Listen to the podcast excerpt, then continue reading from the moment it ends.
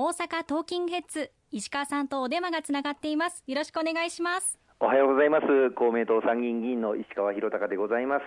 今週もあの電話での出演となってしまいまして大変ご迷惑かけますが、どうぞよろしくお願いいたします。よろしくお願いいたします。さて政府4演説の中には経済演説というものもあります。今国民の中で最も注目されているのが景気回復だと思います、まあ、コロナ禍物価高などさまざまな影響があった日本経済ですけれどもしっかりと回復に取り組んでいきたいですよね。そうですね。先日1月23日に通常国会がスタートいたしまして政府4演説岸田総理による所信表明演説や外交演説、財政演説、また経済演説というものが行われて、本格的な論戦がスタートいたしました。各衆議院、参議院の本会議での代表質問、そして先週からは衆議院の予算委員会がスタートいたしまして、まずはこの3月末までに衆議院、参議院それぞれで来年度予算、来年度税制、この年度内に来年度の予算の成立を図ると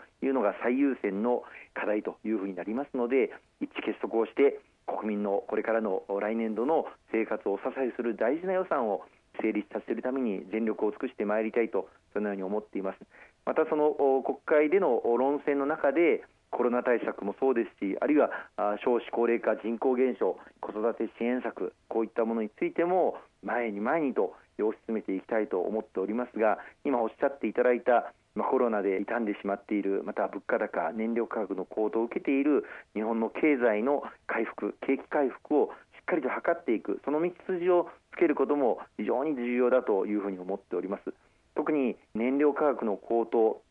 昨年来まあロシアによるウクライナ侵略を受けて世界的な原油価格がまあ高騰しているわけですけれどもこの原油価格の高騰あるいは物価高これに対応した支援策を強化拡充していかなければいけないと思います。昨年から続けてまいりましたガソリン灯油、軽油、重油こうした燃料価格への補助は今年も継続をさせていただくということが決定の運びとなりまして引き続きガソリン代なども街中のガソリンスタンドを見ていただくとレギュラーガソリンリッター大体160円前後で推移をしておりますけれどもこれは国が30円近く補助をしての値段だということを改めてご認識をいただければというふうに思います。実際のガソリン価格は実はもっと高い200円近い値段をここまで引き下げさせていただいておりますがこれをさらに継続をしていきたいと思っています。そして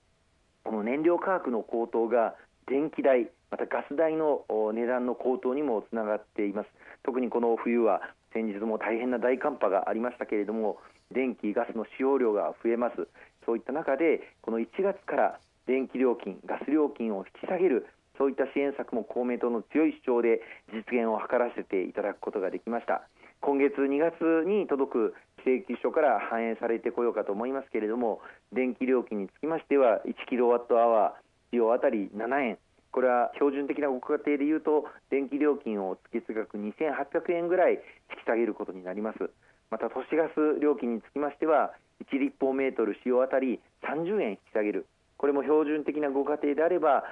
月額900円近く引き下げることになるこうした電気料金と都市ガス料金の引き下げ策が今月から皆様の目に見える形で実現を図っていくことになりますのでどうか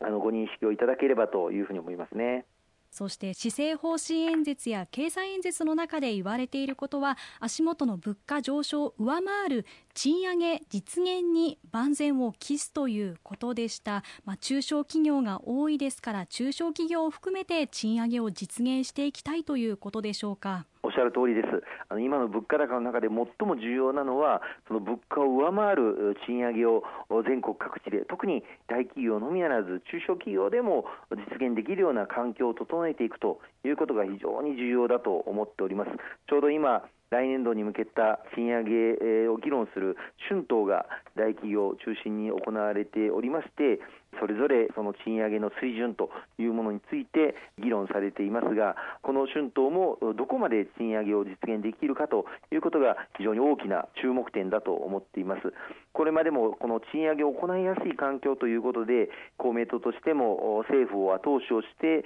さまざまな制度設計を行ってきました。例えば今年度令和4年度は賃上げ促進税制という税の面で賃上げを後押しをする賃上げをしていただいた分法人税等を引き下げる企業のインセンティブを働かせる。これを大幅に拡充をさせていただいておりますしまた介護や保育といった、公的なお仕事をされている方々は昨年の2月から月額給料を3%引き上げる。月額9000円近く引き上げるこうした賃上げの予算を確保させていただいてお配りをさせていただいております。また最低賃金も毎年毎年あの引き上げの兆候を実現を図ってまいりまして昨年はこの大阪におきましては最低賃金が31円引き上げられましてついに1000円を突破する。1023円に引き上がるということになりました。この最低賃金の引き上げによって、まあ、経営者の方々にはご苦労をおかけしますが、賃上げを行っていただいた企業に対する優遇措置というものも拡充をさせていただいておりまして、例えば中小企業庁のいろんな補助金がありますが、事業再構築補助金やものづくり補助金など、補助金を申請していただく際に、賃上げを行っていただいた企業には優先的に加点をするということとか、あるいは賃上げを行っていただいた企業には補助金の上限額を増額を図るといったことも政策として用意をさせていただいておりますので、賃上げにご尽力をいただければ大変にありがたいと思っています。またあの公共工事に参加をされる建設労働者の方々の1日当たりの基準賃金となる設計労務単価というものがあるんですが、これも毎年引き上げさせていただいて、この10年間連続して引き上げを図っております建設業界の方々の賃金が引き続き引き上げられるように今年もこの設計労務単価の引き上げ取り組んでまいりたいとそのように思っております公明党としてもこの持続的な賃上げを図るそしてキャリアアップをしてさらに希望する職種につき給料の高い仕事に移っていただけるそういった環境も整えてまいりたいとそのように考えております。はい、いろいろな策があるんですね。特にあの最低賃金が上がるというのは非常にこれ労働者の方にとって影響が大きいですし嬉しいことだなと特にこの物価高の中で嬉しいことだなというふうに思いますね。はい、あのようやく大阪においてはこの最低賃金1000円を突破するという状況実現を図ることができました。さらなる引き上げ今の物価高の中で取り組んでいきたいと思います。この賃金というのは日本は会主義国家ではありませんので労使間の交渉で決まります、まあ、今、春闘でまさに労使間の協議が行われていますがこの労使間の交渉だけに任せておいてはなかなか賃上げの交渉妥結ということにならないのでこの労使間の交渉に加えて政府や政治がしっかり関与していく政労使の枠組みというものを公明党は一貫して強調してまいりました。昨年の参議院選挙でも持続的な賃上げに向けて政労使の合意を得て経済学者らが第三者的な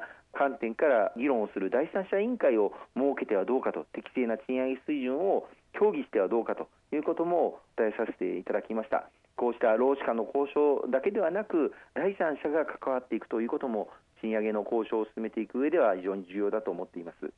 なるほど。性労使の関係を作っておいたことがここに来て大きな役割を果たしているということなんですね。そうですね。この性労使のあの協議というのは国、東京中央だけではなくて全国の47都道府県それぞれの地域でもそれぞれの地域の特性に合った性労使の協議を行うということも推進をしてまいりました。大阪は大阪の労使間の交渉に加えて大阪府や大阪市また労働局といった行政側が関わる枠組みこれを今後とも活性化していきたいと思いますね。わかりました。ありがとうございます。後半も引き続きお伝えしていきます。